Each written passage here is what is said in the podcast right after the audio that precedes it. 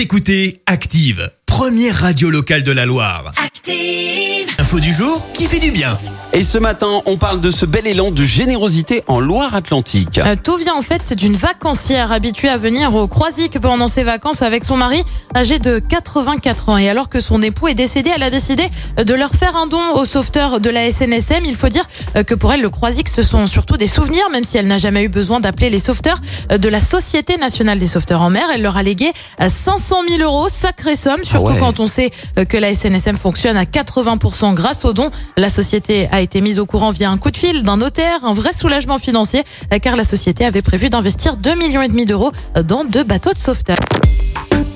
Écoutez Active en HD sur votre smartphone, dans la Loire, la Haute-Loire et partout en France, sur activeradio.com.